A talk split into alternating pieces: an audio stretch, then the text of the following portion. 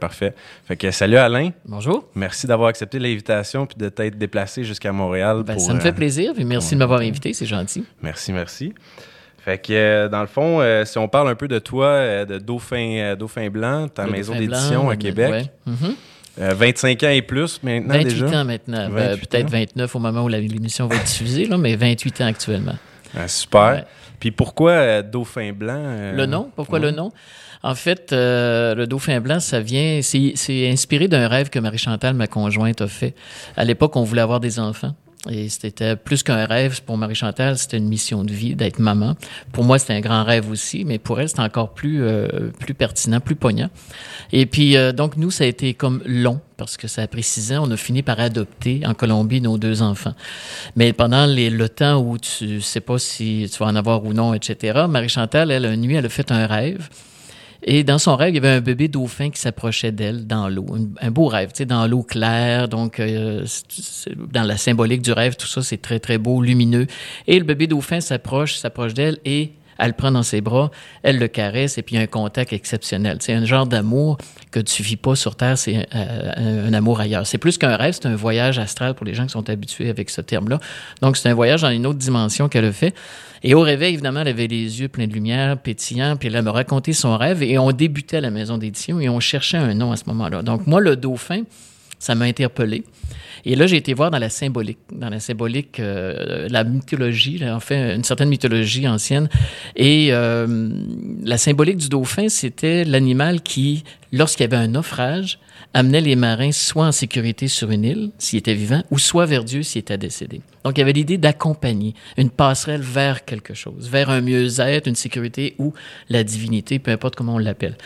Donc, j'ai trouvé ça super intéressant. Donc, on a choisi ce nom-là, Marie-Chantal et moi, le dauphin. Puis là, le blanc, ben, c'est la couleur universelle. C'est phonétiquement, c'est joli, dauphin blanc. C'est la lumière. C'est la lumière. C'est un peu mythique aussi, hein, un dauphin blanc, euh, même s'il y en a qui m'ont envoyé des photos, mais ça ressemble pas vraiment à un dauphin, là, mais c'est, c'est comme un peu mythique. Donc, tout ça mis ensemble, on a dit, OK, parfait. Euh, on choisit ce nom-là, et puis euh, ça fait 28 ans. Wow. Ben, félicitations pour euh, le beau succès et tout ce que vous avez Merci. euh, accompli avec ça. Merci. Justement, au départ, je pense que ça a été quand même ardu, si on veut, de, de, de- le- début, si on veut, les dix premières années. Ben, euh, c'est sûr que, tu sais, bâtir une maison d'édition, euh, il faut un fonds d'édition. C'est-à-dire, il faut que tu aies des livres qui roulent depuis un certain temps pour dire que tu peux vraiment t'appuyer sur ta maison et vivre avec le, le monde de l'édition. Donc, quand tu commences, euh, tu n'en as pas de fonds d'édition. C'est-à-dire, tu fais une nouveauté, un autre, un trois, un quatrième, un cinquième. Donc, ça prend un certain temps. Et comme on- nous, on avait adopté et comme notre choix de vie, c'était d'avoir un des deux parents à la maison jusqu'à temps que les enfants aillent à l'école, euh, donc, on a comme, tu sais, euh, fait attention, on a comme fait deux rêves en même temps. Le rêve d'avoir des enfants puis d'avoir un parent à la maison et le rêve de bâtir la maison d'édition. Donc, pendant dix ans, j'ai continué la maison d'édition en parallèle à d'autres travails que j'avais. Par exemple, j'ai été euh, représentant dans le monde du livre, j'ai été libraire, j'ai été chez un autre éditeur aussi, tu vois. Fait que j'ai appris le métier. Je faisais un apprentissage qui était intéressant, mais ça a pris dix ans avant qu'on se décide de dire, OK, nous, maintenant, on vit avec la maison, parce que là, c'était rendu trop difficile. Tu sais, dire, le travail de représentant en librairie, là, je- tu connais peut-être pas, mais c'est exi- très exigeant. Et là, il y avait le Dauphin Blanc parallèle qu'on montait les fins de semaine, donc j'ai travaillé beaucoup. Mais à un moment donné, on a dit, OK, on se lance complètement. Et là, ça a connu un essor euh, vraiment... euh, la, la, la lancée était faite finalement. Mhm, mhm. Puis, euh, au départ, est-ce que tu avais déjà l'intention d'être un, un auteur aussi euh, quand tu as fondé la maison d'édition ou si c'est venu plus par la suite? Je me considère, dans le fond, dans l'âme, un auteur avant un éditeur. OK. OK? Parce que tout jeune, même quand j'étais euh, à l'école, à l'élémentaire, tu sais, euh, quatrième, cinquième, sixième, quand il y avait des moments libres, des fois que euh, le prof laissait, là, des périodes libres, ben moi j'écrivais. J'écrivais des histoires, je commençais des histoires. J'ai écrit des poèmes pendant euh, jusqu'à 12-13 ans, j'écrivais des poèmes. Tu sais, j'ai pas gardé ça parce que c'était enfantin quelque part, mais j'ai toujours beaucoup, beaucoup écrit. J'ai énormément lu aussi. Donc, toute ma vie, l'écriture a été là, mais je l'exploitais pas vraiment je l'ai exploité quand même d'une certaine façon parce que dans le Dauphin blanc, souvent c'est arrivé au, au- au fil des ans qu'il y avait des, des, euh, des manuscrits qui m'étaient soumis, qui étaient très mal écrits, qui ne pouvaient pas être publiés, mais l'idée était très originale. Donc, euh, j'ai réécrit plusieurs titres au Dauphin blanc sans que mon nom apparaisse. OK. Donc ça, ça me permettait d'écrire. Mais à un moment donné, quand j'ai eu 50 ans, euh, là, je me suis dit, bon, ouf, le temps passe, hein, 50 ans, euh, c'est comme une étape, puis il m'en reste probablement un peu moins que j'en ai fait. Euh, il y a des grosses chances. Donc là, il est temps que j'écrive. Tu sais. Mm-hmm. Alors là, je me suis mis à écrire à partir de 50 ans. Puis de 50 à 60, euh, j'en ai fait 11 finalement. Tu une période très créative par la ben, suite. j'en fais un ou deux par année pratiquement. C'est mon rythme. Au moins un par année. Sinon, deux, à travers ça, je, traduis des livres aussi. Euh, j'écris aussi encore pour d'autres à l'occasion. Donc, tu vois, l'écriture a vraiment pris beaucoup plus d'espace et je veux développer ça encore plus. OK, super. Puis avec la lecture aussi, parce que tu me disais que tu es un grand lecteur, fait l'écriture, lecture, euh, donc ça prend quand même une grande place. Là, euh, ça prend une grande place. Bon, on a notre famille, on a notre couple, notre famille, euh, la vie sociale. Mm-hmm. Il y a le dauphin blanc à gérer, c'est quand même une business, donc il y a des éléments là, qui font partie du monde des affaires, qui sont pas juste artistiques. donc, puis je donne des ateliers. Marie-Chantal donne des ateliers aussi, de, mm-hmm. différents ateliers. Donc, on est assez occupé. mais en même temps, les gens me disent que est-ce que tu dors aussi la nuit un peu? Puis oui, on se couche assez tôt, on dort très bien. Tu sais, c'est plus facile quand ta passion et où tes, tes, tes, passions, dans le fond, ou tes missions de vie sont, euh, sont conjointes avec la personne avec qui tu vis. Parce que là, il n'y a pas de friction. Tu sais, euh, si Marie-Chantal est en écriture, parce qu'elle écrit elle aussi, euh, je sais qu'elle a besoin d'un temps pour écrire. La même chose, elle, vis-à-vis moi, c'est assez que je dois terminer un livre. Tu sais, on se laisse du temps. Puis souvent, on a des projets qui se font parallèlement. Tu sais, donc, on écrit en mm-hmm. même temps. Fait que ça, c'est assez extraordinaire aussi. Super. Puis ça amène aussi, euh, c'est ça, une, euh, je pense le fait aussi d'être aligné tes passions avec ton travail, en fait, ça fait que il y, a moins de distinction, si on veut, avec. Ça, c'est euh, un grand, grand privilège parce que tu sais qu'il y a à peu près, bon, c'est pas un chiffre exact, évidemment, mais entre 8 et 9 personnes sur 10 donc 80 90 puis même il y en a qui vont dire 95 des gens qui sont pas, qui vivent pas de leur passion. Ça mm-hmm. ne Ça veut pas dire qu'ils détestent leur, leur, travail, ça veut pas dire qu'ils sont malheureux. Il y en a, oui, beaucoup sont malheureux. Euh, je me souviens d'un gars qui travaillait au bureau de poste à l'époque où j'allais moi-même porter les colis au bureau de poste. Et j'y allais chaque jour, donc on, se connaît, tu sais. Puis il était capable de dire, euh, ma pension, c'est dans un an, trois mois, quatre semaines, euh, pas quatre semaines, mais quatre jours. Il, il regardait l'horloge, puis il disait trois heures. Tu comprends-tu? Donc lui, il attendait la pension, il attendait... Donc il était pas heureux. Tout ce mm-hmm. temps-là, c'est du temps un peu perdu. Absolument. Euh, donc on est chanceux, Chantal et moi, de faire ce qu'on aime, de vivre de nos, de nos passions. Mm-hmm. Ça n'a pas toujours été facile, mais c'est un grand mais en même temps, Chanceux, mais en même temps, c'est une décision. c'est une décision. et ça, ça, c'est bien que tu l'apportes parce que c'est effectivement ça. C'est une décision un jour que tu dois faire parce que les gens s'arrêtent. Euh, tu sais, à un moment donné, tu as un fonds de pension d'accumuler quelque part, tu as des années d'ancienneté, tu veux pas perdre tes vacances, tu veux pas perdre le, le, la troisième auto, le, bateau, le deuxième chalet. À un moment donné, il faut que tu choisisses, mm-hmm. euh, parce qu'il n'y a pas de en tout cas, un des plus grands bonheurs, je pense, pour l'être humain, ou en tout cas, l'un des plus grands moyens de se réaliser, c'est vraiment de vivre de sa passion. Et là, non seulement pour toi, mais pour le monde, parce que tu donnes ce que tu es venu faire. Tu donnes au monde le meilleur de toi-même. Ton cadeau. Et c'est ça, et ça, il n'y a pas de prix pour ça, tu sais. Puis euh, l'épanouissement que ça t'apporte, la satisfaction que ça t'apporte, mm-hmm. ça, c'est. Euh, ça, ça, ça, vient avec des sacrifices, des fois, par contre, mais justement, le en tout cas, pour moi, je pense que la, récompense euh, est, plus grande, que, les sacrifices, effectivement. Les gens me disent des fois, ben, t'es chanceux, t'as le dauphin blanc ou t'es chanceux, t'as des livres qui fonctionnent. Oui, je sais, je comprends ça. je suis privilégié peut-être à ce niveau-là, mais il y a eu en arrière de ça plein de décisions, plein de cheminements, plein de travail. J'ai énormément travaillé, Marie-Chantal mhm. aussi, pour qu'on mhm. en arrive là. Tu sais. Sacrifié, euh, c'est ça, sacrifier des fins de semaine, sacrifier des soirs. mais le bonheur est aussi dans le cheminement. Tu sais, les gens mhm. pensent trop que le bonheur, c'est quand je vais avoir euh, la retraite, quand je vais avoir ci, quand je vais avoir, quand je vais être rendu là-bas. Mais le bonheur est dans le moment présent, donc c'est, un c'est dans le cheminement. Et si tu n'es pas capable d'apprécier ça, ben, tu vas trouver ça long quand même. Tu sais. Oui, parce que tu, es tout c'est une quête perpétuelle, en fait. Si tu attaches ça au résultat, euh, une fois que tu atteins le résultat, ça va être un un autre objectif. C'est ça. Euh, ça. Hmm. Euh, ça me fait penser un peu euh, tout ça à Tableau de vie, je pense, un, des livres. Tableau de vie. Tableau de vie, c'était le.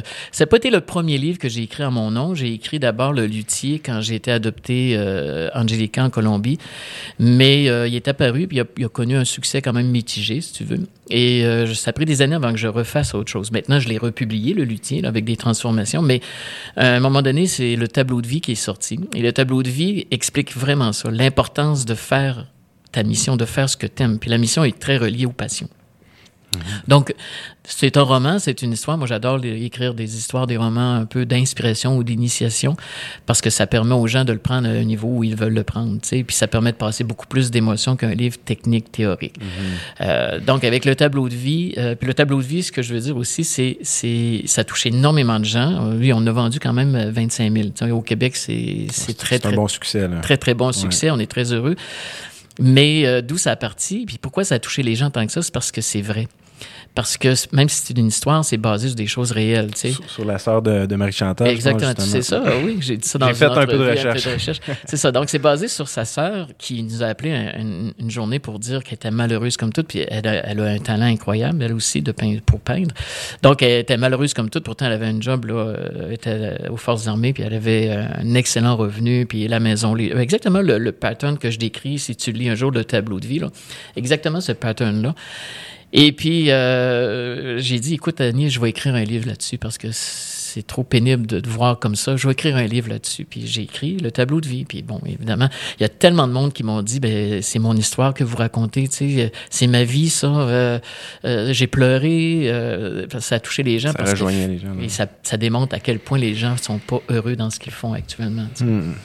Puis c'est basé sur une histoire vraie, mais il y a quand même de la fiction oui, dans, oui, dans oui, le livre. C'est comme un, un, hybride. Si la, la, base est, est, comme basée sur quelque chose de vrai, mais le reste, tu sais, parce que le peintre, entre autres, dans ça, il est question d'un peintre. Le peintre, euh, il n'existe pas, mais il y a des gens m'ont demandé, m'ont écrit pour me dire euh, où est-ce que je peux trouver ses œuvres, à quel, euh, où il expose. Euh, tu comprends? Fait que les gens y ont cru, les gens ont embarqué dans ça, mais c'est sûr que c'est de la fiction c'est de la fiction dans le décor, si tu veux, dans, dans les personnages, mais euh, dans ça, je vais traiter de la peur, qu'est-ce qui nous retient de vivre notre passion, euh, les obstacles qu'on va rencontrer. Tu sais. Donc ça, c'est, quelque chose qui a, touché, qui a touché les gens parce que c'est réel, c'est concret. Mm -hmm. Puis les peurs, en fait, c'est quelque chose qui affecte... Euh... Ben oui, Presque ben tout gens, le monde, en fait, il y a plusieurs. Euh, c'est ça. Par exemple, pour vivre sa mission de vie ou pour vivre de sa passion, ben, les gens, ils sont retenus par des peurs. Peur de perdre de l'argent, peur de pas réussir ou peur de réussir aussi. Parce que si tu réussis, euh, tu as une responsabilité vis-à-vis ça aussi. Tu portes euh, quelque chose, tu sais, mm -hmm. surtout si tu deviens public. donc, tu es vu, tu es, es, es, regardé, tu es observé. Donc, il y, y, a une certaine responsabilité. Donc, il y en a qui ils vont cacher ça en arrière d'une peur de ne pas réussir, mais mm -hmm. en fond, ils ont peur de leur propre lumière, ils ont peur de réussir.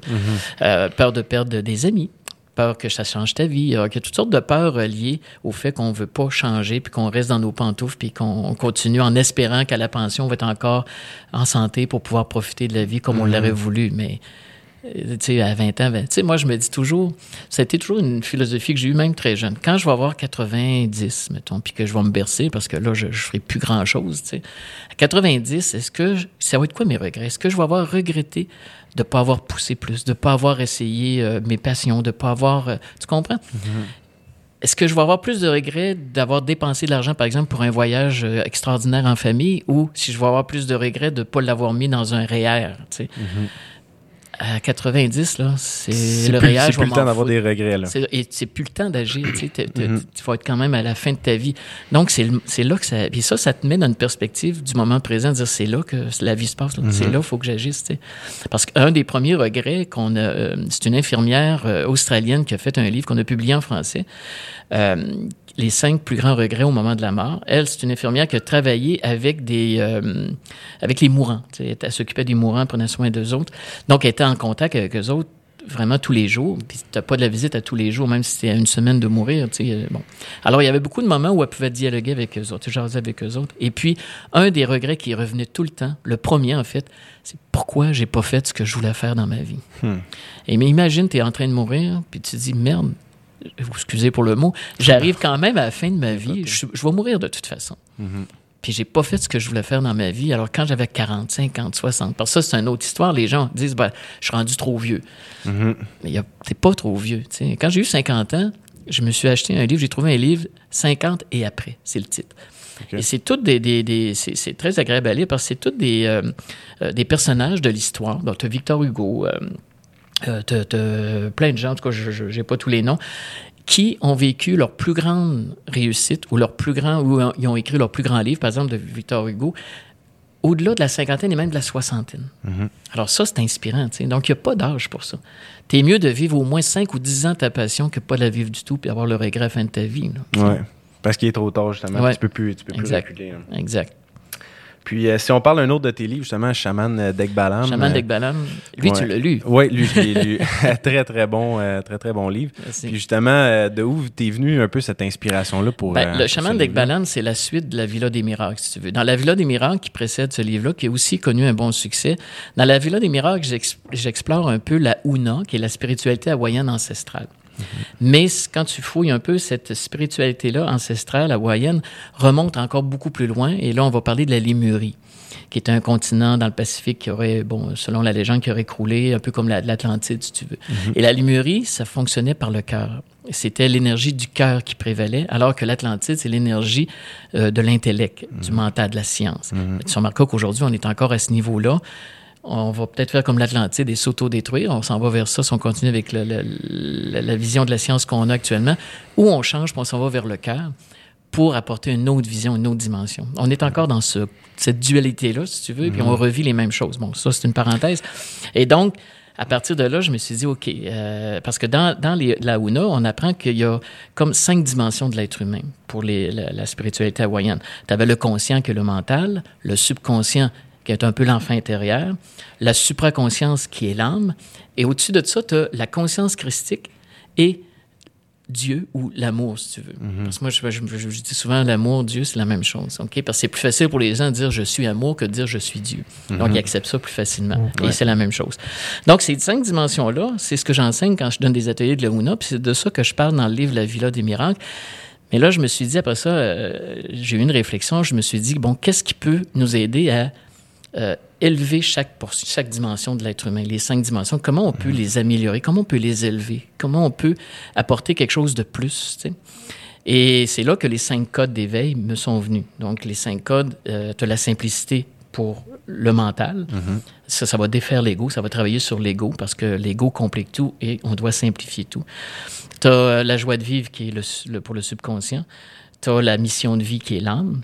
Tu as la conscience christique, donc l'état, l'éveil de, à l'état christique, et tu as l'amour. Donc, ces cinq codes-là, finalement, je les ai mis dans. Je voulais en parler. Et là, je me suis bâti une histoire qui reprenait un peu, si tu veux, la, fin de la Villa des Miracles. Donc, je reprenais avec ça. Et tous ces livres-là, comme La Villa des Miracles ou Chaman d'Ekbalam, sont inspirés de voyages. Hmm. Donc, le chemin d'Ekbalam se passe au Mexique. Ouais.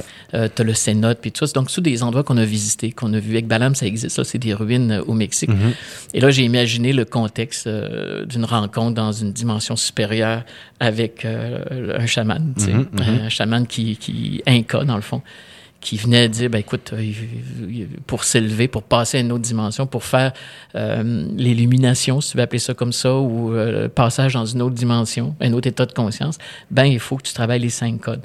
Mhm. Et c'est de là que j'ai parti l'histoire. Oui, puis moi je trouve ça fascinant justement à quel point tu amènes des leçons qui sont complexes, mais au travers d'une histoire vraiment fictive, puis c'est, je trouve que c'est très bien écrit. Moi, j'aime beaucoup simplifier les... choses, c'est vulgariser, si tu veux, parce mhm. que la ça, tu peux faire un livre de 500 pages comme Oponopono, je sais pas si tu as entendu parler. Mm Oponopono, c'est une méthode qui vient de la UNA, qui fait partie de la UNA, spiritualité hawaïenne ancestrale.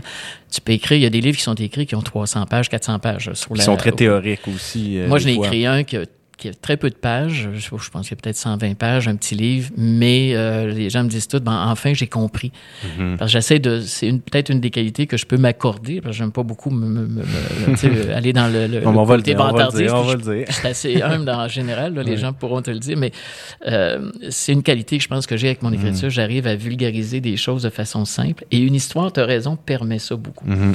Parce que le côté émotif, il y a un côté un peu intrigue. Euh, exact. là, ça passe beaucoup mieux. C'est une des des, façons en fait qu'on a évolué l'humain pour, pour euh, retenir les, les, leçons en fait, c'est justement par des histoires. si on regarde l'évolution, euh, ça remonte à effectivement. Ben, tous les contes, tu sais, les contes de nos enfances là, mm-hmm. ils ont tous, euh, tu sais, Blanche-Neige et les sept Nices, ils ont tous une symbolique. Il y a tous une symbolique en arrière de ça. Et quand tu te mets à mm-hmm. chercher, à découvrir tout ça, c'est super intéressant. Absolument. Tu le vois d'un autre œil là. Ouais, c'est ça. Que juste, juste quand on est enfant, si on veut. Ça.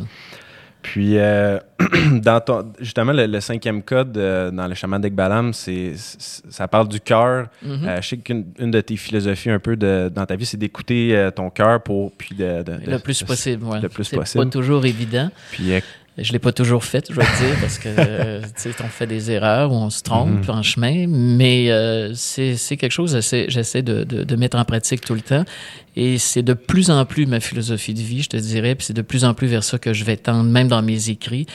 Euh, D'ailleurs, le dernier livre, c'est euh, Et la peine être dans ton cœur, qui est aussi une histoire, un roman, euh, qui se passe beaucoup à l'île aux Coudres. Cette fois-ci, on n'est pas besoin d'aller très loin. On va à l'île aux Coudres que je connais bien. C'est souvent des endroits où j'ai visité, que j'ai mhm. vécu des choses intéressantes. Tu vois. Et dans lui, la pénétra dans ton cœur. Donc, je pars d'une épreuve majeure. Euh, qui est la, la manipulation, euh, c'est la perverse, là, la manipulation mhm. perverse, et pour, parce que ça prend une, épreuve comme ça, généralement, pour aller vers la paix du cœur. Donc, c'est quoi, le, retrouver son, son, centre, retrouver son, son essence à l'intérieur de soi? Parce qu'ici, il n'y en a pas de problème. Mm-hmm. Là, je pointe les gens qui vont m'écouter peut-être à la réalité s'ils ne me voient pas, mais je pointe le cœur. En fait, ici, il n'y en a pas de problème. C'est un sanctuaire. C'est un sanctuaire de mm-hmm. paix. C'est un sanctuaire d'éternité les problèmes sont à l'extérieur, et puis là, c'est ça qui vient nous tourmenter. Mais quand mm-hmm. on réussit à retrouver notre espace, on a toujours un refuge. On a toujours ça comme abri, comme asile pour retrouver ses énergies, retrouver ses forces, voir clair aussi. Donc, c'est ce que j'essaie de, de, faire. Mais je peux pas dire que je suis tout le temps à ce niveau-là. Là.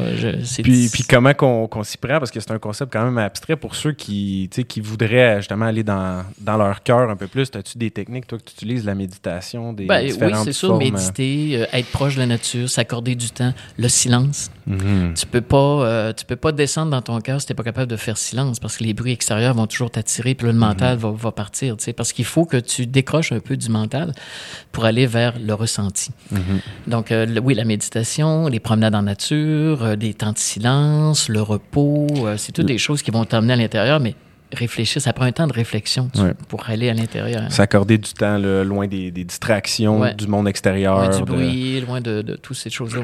parce que c'est la voie, le cœur, c'est la voie pour s'élever, c'est mm-hmm la voix utilisée. Puis tu remarqueras, je sais pas si tu as déjà remarqué, peut-être euh, tu es plus jeune que moi, mais euh, dans mon époque, il y avait, puis on les voit encore généralement un peu, tu peux les trouver, mais il y avait toujours des illustrations de Jésus euh, faites par différents artistes, des peintures là, faites par différents artistes. Il y avait toujours la main sur le cœur et mhm. l'autre main avec les doigts qui s'élevaient. Mhm. C'est la voix, le cœur, c'est la voix pour s'élever, tu mhm. comprends? Et c'est drôle que tous les, les, les, artistes ont peint euh, Jésus souvent de cette façon-là. Tu sais. Et euh, c'est pas pour rien, c'est la voie à suivre. C'est ça, il y a un message derrière ça.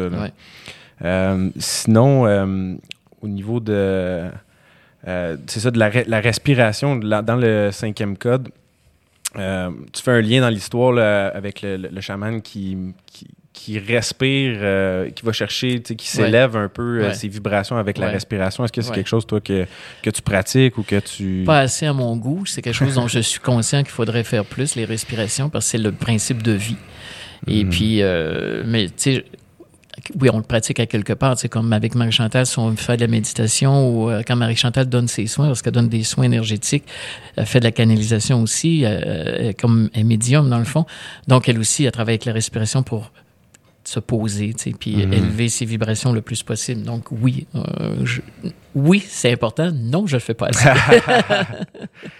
Puis euh, on a touché un sujet tantôt que je trouve intéressant, c'est euh, l'Atlantide, la Lémurie, tout ça. Est-ce que tu peux nous en parler un peu plus de, de, ça? ben, écoute, il y a beaucoup de choses qui sont, qui sont qui ont été dites sur l'Atlantide, beaucoup moins sur la Lémurie. J'essaie de trouver des textes anciens où bon, je trouve des choses, mais pas grand-chose finalement, c'est plus un ressenti.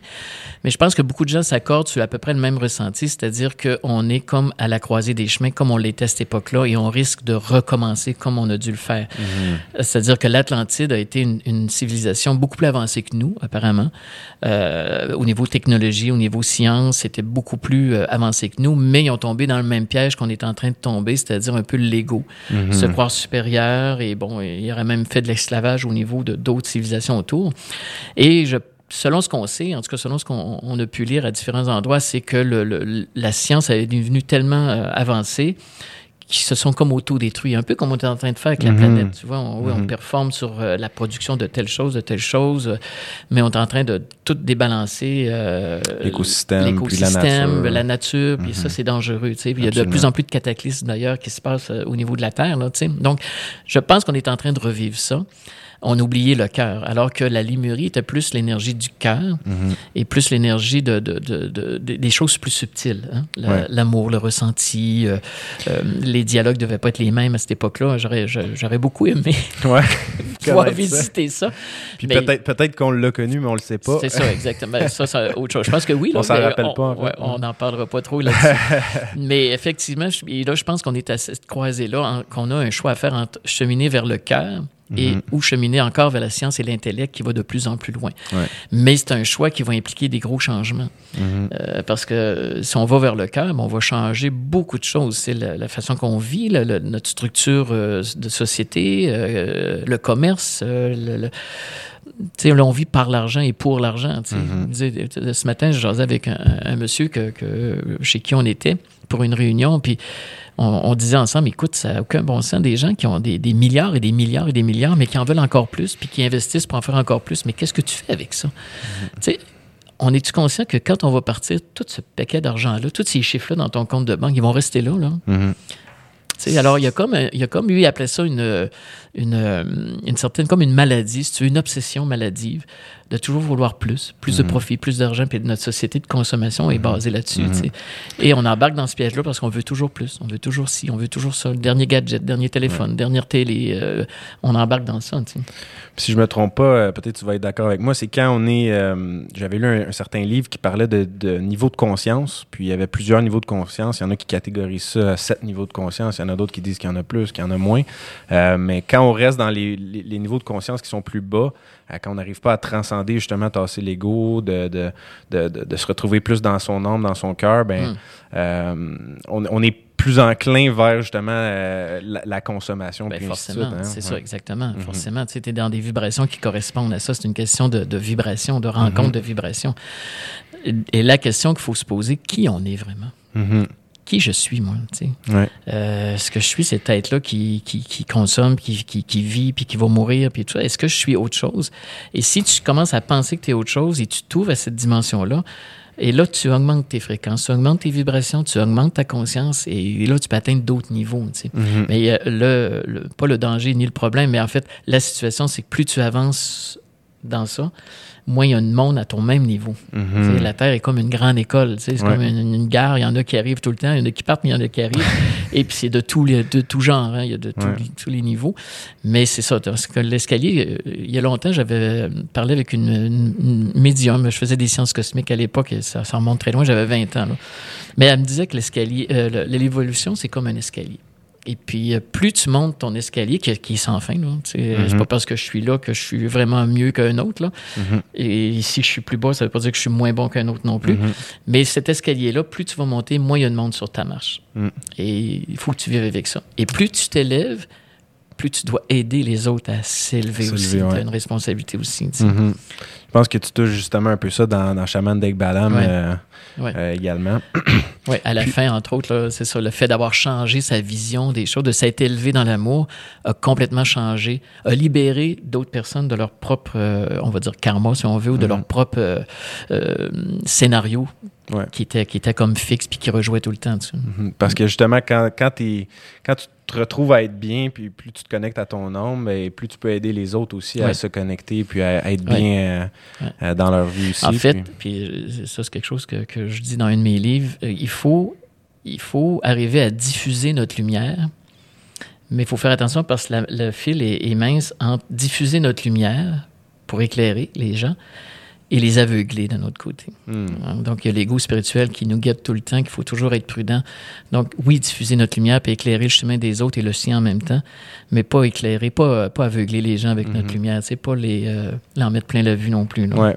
De s'adapter aussi euh, à tous et chacun, là, parce que justement, on est sur différents niveaux. Puis... Exactement. Il faut que tu comprennes, si tu es capable, il y a une des lois cosmiques, je te parlais des sciences cosmiques, une des lois cosmiques, c'est que je distingue le degré d'évolution des gens. Donc, en distinguant le degré d'évolution des gens, je suis capable de me dire, oui, avec toi, je peux parler de telle chose, on peut aller plus loin. On a parlé d'Atlantide, on a parlé de numérique, on pourrait aller parler encore plus loin. Avec d'autres personnes, on peut pas le faire. Mm-hmm. Ils sont pas rendus à ce niveau-là, ou ils sont pas rendus dans ces préoccupations-là, ou ces questionnements-là, on peut le mm-hmm. dire comme ça. Mais j'ai, on peut aider quand même en adoptant un langage, en adoptant nos. Un, pro, un, étudiant de, de, de, en mathématiques à l'université euh, ne tiendra pas le même langage avec son collègue qu'avec celui qui est l'enfant qui est en sixième année. Exact. C'est de s'adapter. Puis, Exactement. Good. Puis, euh, justement, en 2012, il y avait la, la, fin du calendrier Maya, si on peut dire comme ça. Il y en a des gens qui disaient que c'était la fin du monde. Euh, euh, est-ce que pour toi, justement, tu fais un lien avec ça, le fait de peut-être qu'on retourne vers le. C'était la fin, moi, j'interprète comme la fin d'un cycle, la fin d'un air, si tu veux. Et chaque fin de cycle, chaque fin d'air comme ça, forcément amène des bouleversements, forcément c'est précurseur de changements à venir. Donc, je pense qu'il y a une nouvelle mentalité qui s'installe de plus en plus. Tu sais, l'histoire de vivre par le cœur, on entend de plus en plus parler.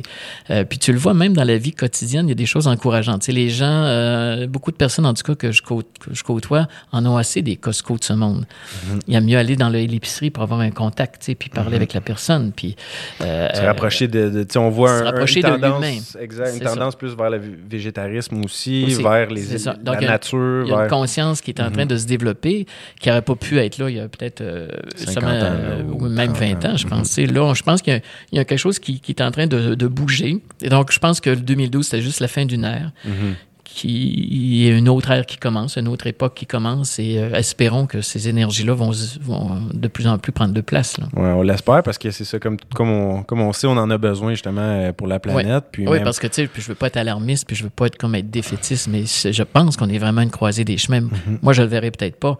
Euh, mes enfants, peut-être, je sais pas, mais mes petits-enfants, si j'en ai, risquent d'avoir, être confrontés encore plus que nous à ce problème-là. Mm-hmm. Mais je pense qu'on a vraiment un choix à faire vers où on s'en va, vers quelle direction. Sinon, euh, on risque de s'auto-détruire. On risque de, briser l'équilibre de la planète et puis c'est mhm. nous autres qui vont payer le prix. Puis sûrement que la planète va être là quand même après nous, mais nous, on sera peut-être pas dessus. c'est ça. Euh, la planète, euh, elle va se régénérer à un moment donné. Là, elle va se refaire complètement. Mais nous, est-ce qu'on va être là? Est-ce qu'on va pouvoir continuer? Oui, ça, c'est la question. Puis c'est pour ça que on essaye de, vibrer le plus possible, d'être dans notre lumière pour éclairer euh, chacun, faire son devoir. Parce que le changement commence juste par soi-même. Tu ne mhm. euh, tu peux pas changer le monde. Tu ne changeras pas le monde demain matin.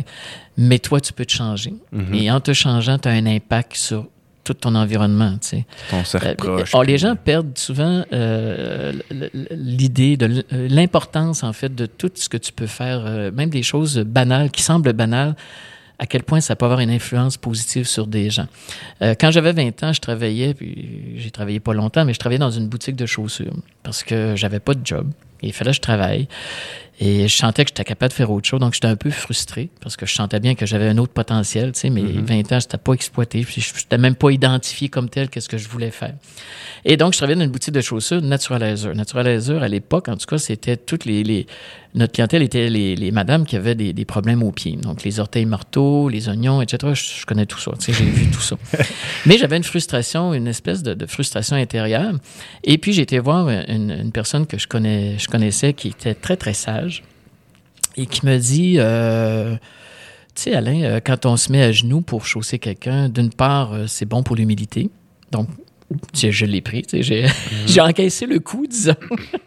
mais ça m'a appris beaucoup l'humilité. Mais elle me dit aussi pense à une chose c'est quand tu réussis à bien chausser une personne qui avait des problèmes à ses pieds, tu lui permets d'être mieux dans sa peau elle va pouvoir se déplacer, elle va mieux vivre. Son caractère va probablement être meilleur, elle va, moins moins être, elle va être moins souffrante. Donc, ça va paraître avec son conjoint, avec ses enfants, avec plein de gens autour qui vont être encore plus heureux aussi. Donc, mm. le simple fait d'avoir bien fait ce que tu devais faire à ce moment-là mm-hmm. aide plein de gens sans que tu le vois. A une répercussion, tu sais.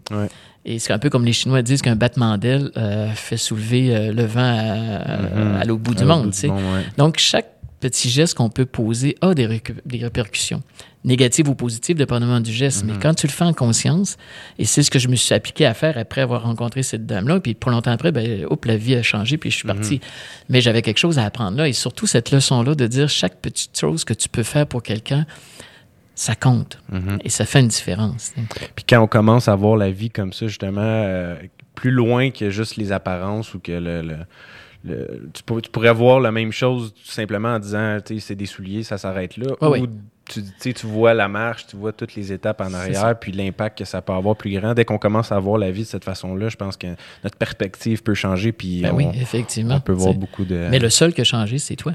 L'environnement n'avait pas, l'environnement n'avait pas changé. J'étais encore en train de vendre des chaussures, mais mm-hmm. moi, j'avais changé ma perception des choses. Mm-hmm. Et ça, ça a fait une différence. Et là, ma vie a changé aussi. Je ne suis pas tombé tout de suite dans le monde du livre, mais ça a bougé quand même. Tranquillement, ça t'a amené, ça t'a ouvert une porte vers, euh, vers la prochaine étape. Mm.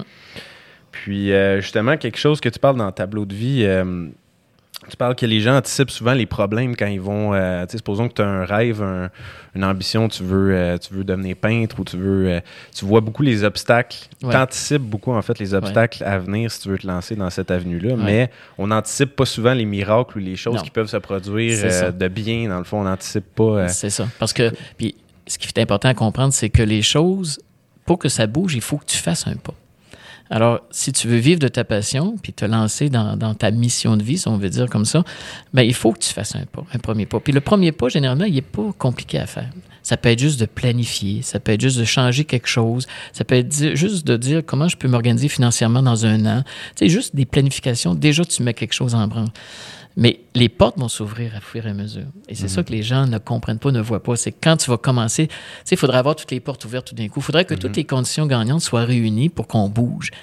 Mais c'est pas vrai, ça. Les conditions vont se créer au fur et à mesure que tu vas avancer. Mhm. Il va y avoir des obstacles, mais il va y avoir des portes qui vont s'ouvrir et c'est ça qui va faire en sorte que tu vas avancer puis tu vas réussir. Mais effectivement, les gens n'anticipent pas ces portes-là qui s'ouvrent. ils, ne voient pas ça, ils ne prévoient pas ça alors qu'ils vont avoir tous les obstacles possibles. Mhm. Puis dans ces obstacles-là, finalement, il n'y en a pas beaucoup qui vont, vont arriver, tu comprends, mais on imagine toujours le pire. Oui. Est-ce que tu penses justement que la condition humaine, euh, on part un petit peu avec un, cerveau négatif ou quelque chose, on, est, on a plus tendance, on dirait, à être, à anticiper les problèmes ou à penser un peu plus négativement que d'être on dirait, si on veut, conçu de base avec la. Oui, ben, je pense que euh, c'est de société. Tu sais, On a mhm. été éduqués. Ça vient plus du euh, conditionnement, selon toi, que. Ouais, je pense beaucoup. Parce que moi, je pense fondamentalement, l'âme est joyeuse. L'âme est quelque chose de, lumineux. Mhm. Mais on vit dans une expérience terrestre. On vit dans une, expérience dans le monde de la matière. Et dans ce monde de matière-là, il y a eu beaucoup d'influence. On porte beaucoup de choses. Tu sais, prends juste au niveau religion, on nous a toujours dit que tu viens au monde en étant pécheur. Tu comprends? Mhm. Que tu portes déjà une tâche en venant au monde. Je sais que les gens trop, tu pêches, tu. Les gens vont dire, euh, oui, mais on pense plus comme ça aujourd'hui. Mhm. C'est vrai, mais c'est dans le bagage mhm. en arrière, c'est dans le bagage subconscient collectif mhm. qu'on a. Et on traîne ça encore. on se sent facilement coupable, on se sent facilement euh, euh, responsable de, choses qu'on ne devrait pas nécessairement porter sur nos épaules.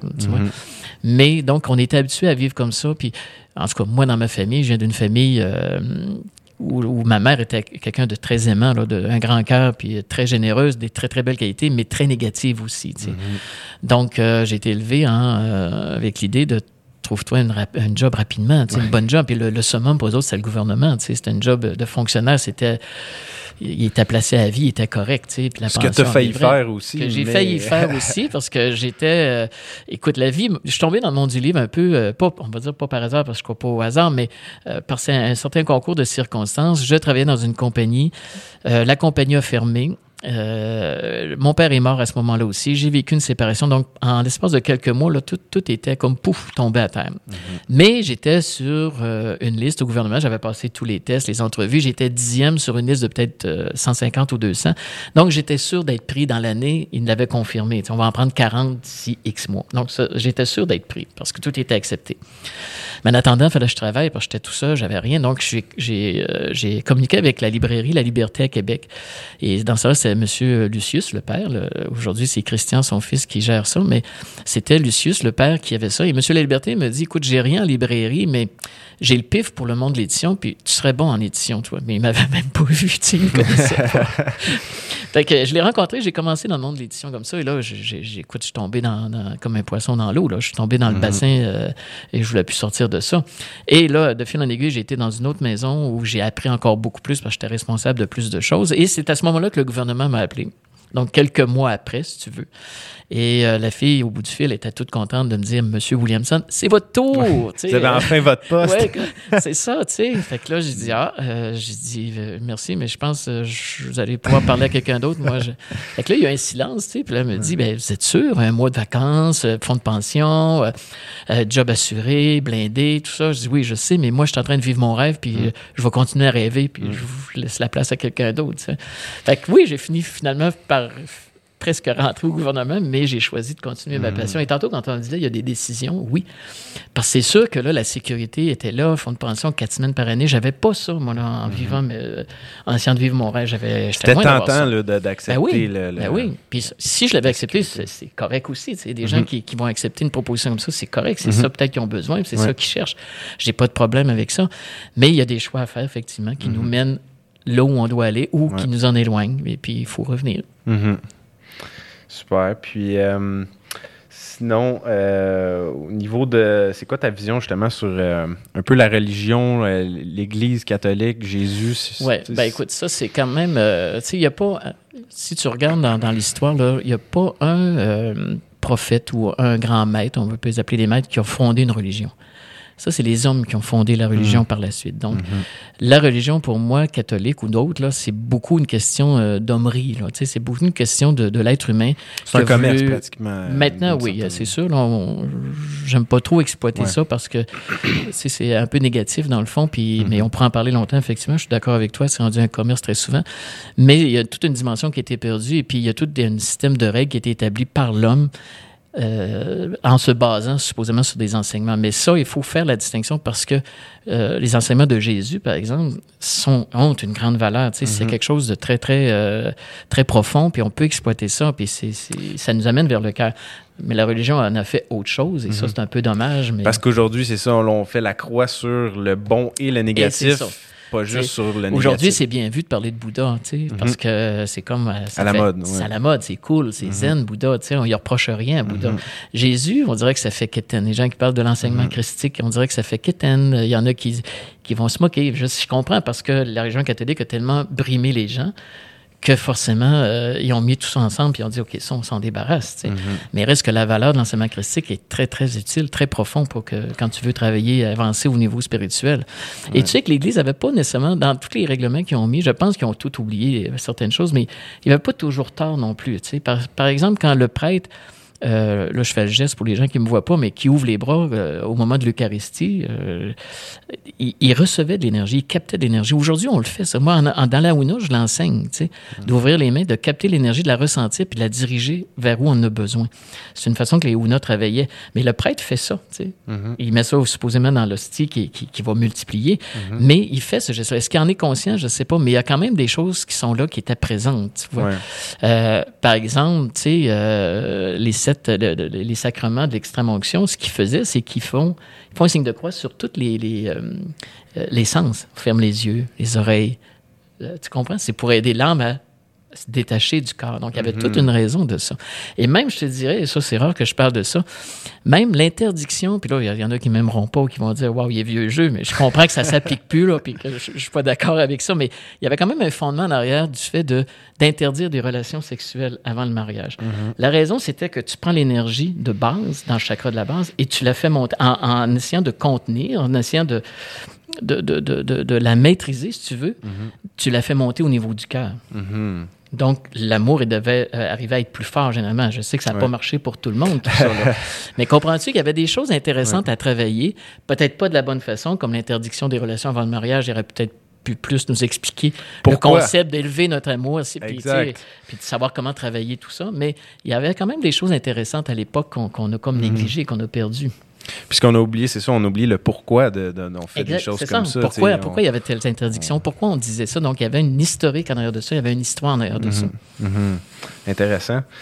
Euh, sinon, euh, si on, change un peu de, sujet pour se ramener un peu à, l'effet placebo, à, quel point toi tu crois que justement on peut guérir naturellement ou se, tu sais, je sais qu'il y a des écoles de pensée qui sont plus euh, qui croit beaucoup à la médecine moderne, puis ça a des bienfaits, mais il y a également, tu sais, il y en a qui disent qu'on a les médicaments à l'intérieur de nous-mêmes, que notre cerveau peut produire la plupart ah, des... Là, c'est autre chose que euh, l'effet placebo. L'effet placebo, c'est vraiment, mhm. tu crois tellement que tu prends un médicament qui va te guérir que tu guéris. Mhm. Euh, ça, ça, ça existe. Mais on, peut pratiquement utiliser l'effet placebo sans avoir la pilule même placebo. Ça, c'est l'effet, l'auto-hypnose, si tu veux, que tu mhm. peux faire toi-même.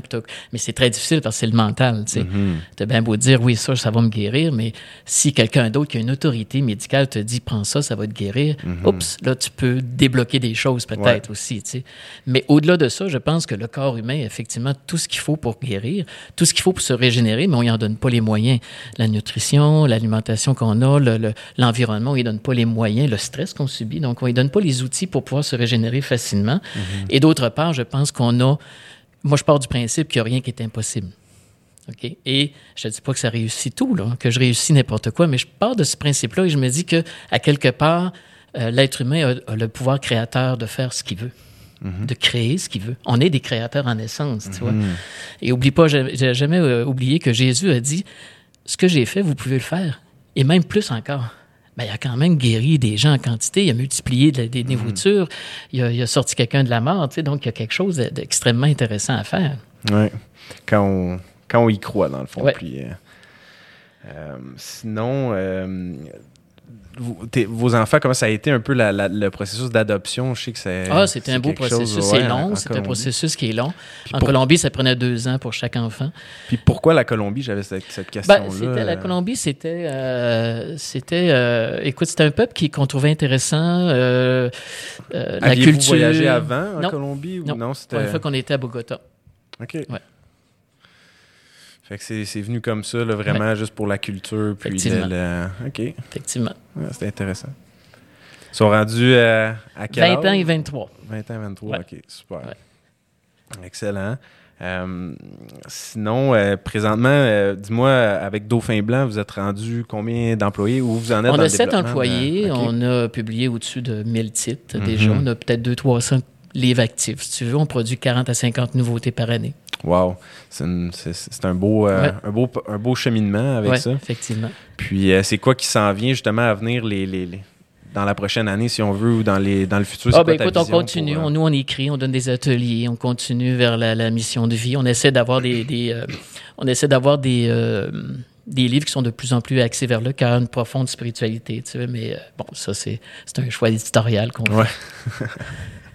Puis, tu as une passion un peu aussi pour, pour les BD. oui. Ouais, euh, le comic strip américain, entre autres. J'adore, j'ai fait beaucoup de recherches sur tout ce commerce-là. C'est très américain, hein, c'est une culture américaine. il n'y en a pas beaucoup au Québec, des... Des BDistes qui font du comic strip, non, pas beaucoup. Mais moi, j'adore euh, les comic strips américains comme euh, Calvin and Hobbes, et Agar, puis tout ça. Donc, j'ai lu beaucoup de ça, puis je triple. C'est comme trois cases, si tu veux, un, un, puis hop, le gag. Ouais. ça me plaît beaucoup.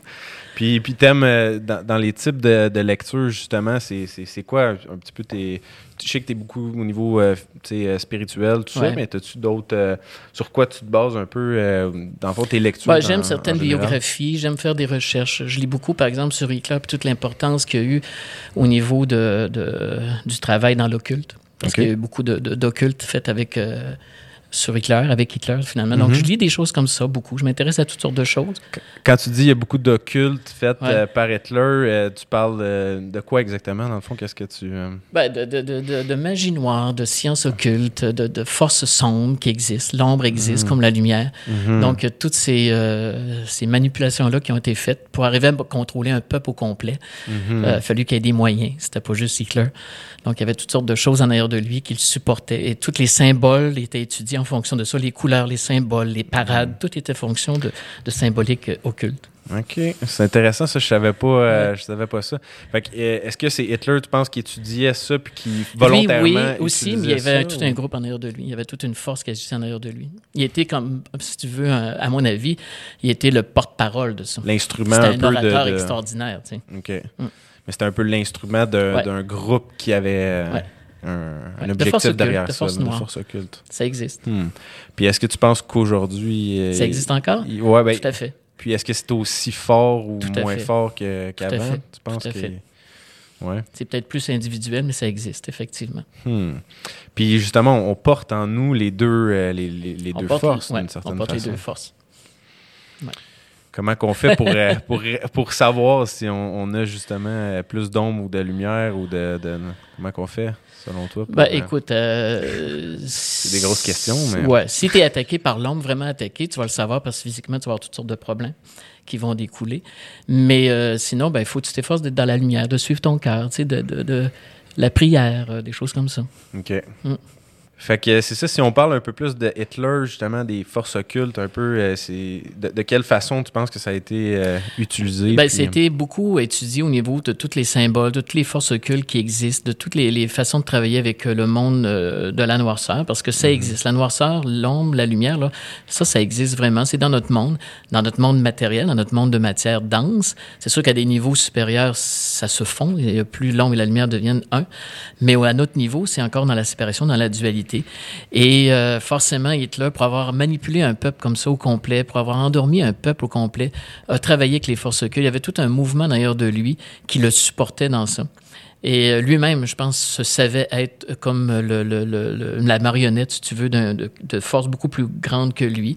Il était un excellent orateur, donc on l'a utilisé pour ça, mais dans, les, dans, dans la manipulation de, de, groupes comme ça, dans l'espèce de travail occulte, il y a toujours une forme d'hypnose et le peuple allemand a vraiment été hypnotisé, parce qu'écoute, des jeunes hommes qui ont parti à la guerre et qui ont embarqué dans sa folie à lui. Mm-hmm.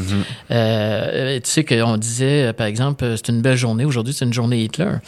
Euh, on, le on, le voyait comme un sauveur, tu sais. Alors c'était comme euh, impossible à, à, changer un peuple comme ça. Arriver qu'un peuple arrive à ça, il a fallu des forces extraordinaires. Puis tous les symboles, les SS, euh, les drapeaux, les couleurs, tout était utilisé en fonction du travail occulte. Par exemple, l'espèce de croix gammée, mhm. c'est la svastika, mais à l'envers. Ce symbole-là existe, il est très spirituel, il, il veut dire quelque chose d'assez assez impressionnant, mais à l'envers. Ils l'ont mis, ils l'ont renversé, ce qui fait que ça devient une force noire. Mhm. Alors, quand tu commences à lire ce livre-là, tu découvres toutes ces choses-là. C'est super intéressant. Et tu vois aujourd'hui que la manipulation de masse se fait encore d'une certaine façon. Et la magie noire ou le côté sombre est encore présent dans, mhm. notre, dans notre monde, malheureusement, mais ça existe encore. Tu sais que tu peux aller sur Internet et puis euh, tu vas, par exemple, euh, taper envoûtement et euh, tu vas tomber sur des sites où des gens offrent d'envoûter quelqu'un à ta place pour 100 euros. 100 euros, par exemple, ils vont te faire un envoûtement et tu payes quand c'est, c'est garanti que tu payes juste quand c'est envoûté, quand la personne est envoûtée. Hmm, c'est vrai? Ah oui, c'est, un buffet, là, tu peux te servir toutes sortes de choses dans ça. Donc, toutes ces forces-là existent, malheureusement. Mais c'est juste l'envers de la médaille. C'est la même médaille, mais tu as un côté sombre, côté mhm. lumière. Euh, évidemment, si on veut être côté lumière, ben, il faut euh, essayer de, de, de s'épurer le plus possible, euh, de s'élever le plus possible, d'être dans l'amour, dans la joie, de cultiver les belles fréquences, mhm. de cultiver les belles pensées. Parce que chacun d'entre nous, justement, à certains moments dans nos vies, on pense à quelqu'un nous coupe dans le trafic, on peut avoir un peu de, de, noirceur ou de, notre côté sombre, si on veut, qui prend le dessus parfois ça, c'est la personnalité, très souvent. C'est plus question de personnalité. Quand je parle de noirceur, de, de, force sombre, c'est vraiment un travail au niveau de l'occulte, au niveau des forces occultes. je veux pas faire peur à des gens, mais oui, au niveau énergétique, fréquence, ça existe malheureusement, c'est hmm. présent. Hmm. Puis, euh, si on fait le parallèle, justement, c'est comment pour toi que tu considères ça? Tu dis euh, les forces occultes, côté énergétique, puis à l'intérieur de nous, on a un côté euh, un côté givré ou côté euh, ou peu importe comment qu'on le voit, mais d'un côté négatif, un côté. Euh, oui, c'est sûr qu'on a notre personnalité qui est mhm. toujours, tu as toujours des travers de personnalité qu'on a améliorés, des côtés de, de mhm. caractère. C'est pas la même chose que d'être dans la noirceur. Parce que quand tu es dans la noirceur, c'est que tu vas euh, travailler de façon à influencer l'autre, mais à ton avantage à toi, mm-hmm. de l'influencer négativement. Euh, tu sais que même des gens, et là, je ne sais pas que je suis pour ou contre ou que je pense ça aussi, là, je ne veux pas m'embarquer dans ça, mais il y a beaucoup de gens qui travaillent dans, la, la, la, dans le monde de la lumière, en fait, dans la spiritualité, qui, qui, prétendent que toutes les maladies mentales, la schizophrénie, tout ça, c'est des, des c'est d'une attaque euh, psychique euh, de, de l'ombre ou de gens euh, qui, qui, qui, qui, les atteignent. Okay. Est-ce que c'est ça ou non? Je le sais pas. Puis là, il y a mhm. des médecins qui diraient non, non, c'est complètement dément ce que vous dites, puis je comprends aussi. Mhm. Mais pardon, il reste qu'on peut se questionner quand même. Il y a, il y a une place à un, questionnement, une interrogation pour savoir jusqu'où tout ça peut nous influencer. Ouais. Mais il faut pas non plus rester dans la peur. La, la pire chose, ce serait d'avoir peur. Tu sais. Mais il faut euh, rester dans la lumière, rester dans la joie, rester dans des belles pensées, élever de plus en plus ses vibrations, mm-hmm. euh, se protéger, faire attention à soi, tu vois. Mm-hmm. Oui, c'est ça. Là, il y a Marie-Chantal qui est avec moi qui vient d'ajouter quelque chose. C'est qu'est-ce que tu vas synthétiser? C'est ça que tu vas recevoir. C'est comme un poste de radio. Hein. Si mm-hmm. je me mets sur le 92, je vais capter le 92. Si je me mets sur le 105, je vais, je vais capter le 105. Alors, c'est un peu la même chose. Sur quelle fréquence je vais me brancher? Mm-hmm. Et à un moment donné, ça va tout se placer. Tout ça va revenir, si tu veux. Mais euh, à notre niveau actuellement sur Terre, principalement dans la période dans laquelle on vit, je pense, il y a une accentuation de, de, ce contraste-là, de sombre, d'ombre et de lumière. Je pense que c'est mhm. accentué. Les forces sont, sont, en opposition. Puis y a, et c'est tous les livres, tous les films sont basés là-dessus, finalement. C'est un des anneaux, c'est ça, tu sais, c'est côté sombre, côté lumière, qui ont la même quête, l'anneau. Star Wars, euh, Harry Potter. Tu vois, et tout ça, c'est pas juste de la fantaisie. il, y a, mm-hmm. une base en arrière de ça qui, comme on disait, les contes de, de Perrault, puis tout ça, de, les contes euh, de, nos, de notre enfance. Il y a toujours quelque chose en arrière de ça qui est symbolique, qui, qui, a un sens aussi. Mm-hmm. Mm-hmm. Intéressant. Au niveau euh, des, euh, des fréquences, justement, comment tu, tu, euh, tu contrôles, tu, tu, peux augmenter, si on veut, tes fréquences. Puis, euh, sais, on, on, parlait, ça me, ça, me, fait penser un peu à Thomas Edison. Même Einstein aussi parlait un peu de ça, que le cerveau est comme un émetteur et un récepteur de fréquences, qu'on peut littéralement euh, envoyer, partager des fréquences, si on veut, avec le monde qu'on, invisible, qu'on ne voit pas. c'est quoi ta vision un peu là-dessus? ben, ça, c'est tout à fait ça. Le cerveau est un mm-hmm. capteur et un émetteur, effectivement, de fréquences d'ondes. Et maintenant, c'est qu'est-ce que tu vas émettre? Ben, c'est ça. Est-ce que je choisis toujours? Est-ce que je suis capable de contrôler? Non. Euh, on est dans. Des fois, on, est, humain, là. des fois, on est sur le pilote automatique. C'est ça. Euh, mais quand on s'en aperçoit, il faut être capable de se ramener. Puis autant que possible, si à chaque jour, on prend l'habitude de, de, de, de trouver, par exemple, des, des, des, des, points pour lesquels je suis en gratitude dans ma journée. Mhm. Ça peut, peut paraître ça peut paraître de la psychologie populaire là, de, de positif, positive puis tout ça, mais effectivement ça ça fonctionne bien, tu sais. Parce que si je suis en gratitude, si je me concentre sur la gratitude, euh, je vais avoir de la misère à être dans le négatif. Mhm. Tu comprends-tu? Mhm. Ça élève l'âme. Donc, si je, me, si je me branche aussi sur la joie, euh, si je me branche sur l'amour qui est autour de moi, euh, il y a eu moyen tout le temps de se brancher sur des choses, mais il faut que notre cerveau, notre attention aille là. Mhm. Parce que l'attention, c'est ce qui va faire augmenter tes fréquences. Si, si je mets mon attention sur ce qui va mal, euh, ça, va aller mal. Si je mets mon attention sur autre chose qui est plus positive, ben, je vais l'augmenter dans ma vie, parce que l'énergie va suivre l'attention. Ça, c'est un mhm. principe UNA de la spiritualité qu'on a parlé tantôt. Donc, l'énergie va suivre l'attention. Exactement mhm. comme une loupe concentre les rayons du soleil puis peut mettre en, faire prendre le feu là, dans, un papier ou gazon, peu importe. Mais l'attention va diriger l'énergie là où on en a besoin. Mais mhm. si je la dirige négativement, ben forcément, j'accentue euh, mon propre malheur. Si tu Donc, Mais si c'est pas toujours facile à faire. Ouais. Donc, si on veut, c'est tout le temps de se rappeler de mettre notre attention plus sur le positif que sur le négatif. moi, souvent, dans mes ateliers, je dis aux gens, regarde, aujourd'hui, avec les technologies qu'on a, là, le, cellulaire, mets-toi une petite alarme pour que ça fasse un gros bip là, pour réveiller tout le bureau, là, mais à toutes les une heure ou deux, tu peux te mettre une petite alarme. Et quand l'alarme, tu l'entends, tu n'es même pas obligé de dire euh, je prends un break quelque chose, mais tu peux juste arrêter deux minutes puis te demander où j'étais là vraiment. Qu'est-ce qui roulait dans ma tête? Mhm. Oui, je travaille, je suis concentré, mais on a mhm. toujours quelque chose qui roule en arrière. Hein, toujours mhm. sur quoi j'étais concentré? Sur un problème? Donc, je suis en train de le nourrir, je me concentre dessus, j'y envoie de l'énergie, donc je le mhm. fais, je le nourris. Ou si je me j'étais concentré sur autre chose. Et mhm. se ramener comme ça, c'est des petits trucs, mais on peut se ramener comme ça facilement, euh, sans que ça paraisse, sans qu'on soit obligé de faire un éclat au bureau là, dans la journée pour dire Ouais, je, suis à négatif, là, je me branche sur le positif. Mais... Ou sans, sans, être obligé d'aller s'isoler dans les montagnes au Tibet pour, euh, pour méditer puis devenir un moine, euh, juste simplement dans notre quotidien. On, je pense que les moines qui s'isolent ont, une, utilité. Ils, font, ils nourrissent un égrégore de, prière et de, lumière qui est important. Mais je pense que vivre dans le quotidien de la vie, euh, telle qu'on la connaît, est une expérience encore plus euh, grandissante. Mm-hmm. Parce que forcément, tu es confronté aux choses et tu dois euh, traverser ces, les, épreuves, la vie, bon, les contextes que tu traverses, les situations. Alors, c'est beaucoup plus euh, profitable comme apprentissage, à mon avis. Mhm. Mais j'ai rien contre les moines qui s'isolent. Ouais, ouais, ben. Je pense que. On n'est pas tous obligés de faire ce choix-là pour, pour, Je pense que c'est ici, maintenant, dans ton quotidien, que tu peux travailler des choses, tu peux changer des choses. On peut atteindre l'élévation spirituelle, même ben avec. Euh, ben oui. Sans, sans vivre cette vie de moine-là. Super. Alain, ça a été un plaisir euh, de, de, te recevoir. Merci. Puis, euh, si on veut te suivre ou on veut euh, t'encourager. Ben, sur, euh, sur mes pages Facebook, j'ai une d'auteur professionnel. J'ai Alain Williamson aussi, donc les gens vont me retrouver facilement. Par le Dauphin Blanc aussi, donc on partage beaucoup de choses. Donc, c'est peut-être plus facile aussi. Le, site de Dauphin Blanc, ils peuvent soit me rejoindre ou soit voir un peu tout ce qui se passe sur la maison d'édition. Puis, quand on a des ateliers, ben, on les diffuse aussi à travers ces moyens-là. Donc, T'en as-tu qui s'en viennent un peu des ateliers, conférences ben, oui, en au moment, au moment où on enregistre, j'en ai une justement demain. je, donne, je donne des ateliers sur l'écriture entre autres, écriture d'un roman, mais aussi écriture, euh, puis a été édité, un peu le monde de l'édition. Donc ça, je donne des ateliers là-dessus. Et euh, l'année prochaine, oui, puis même avant l'année prochaine, j'en ai un sur les cinq codes qu'on a parlé tantôt avec le chaman. Donc en Gaspésie, je donne un atelier.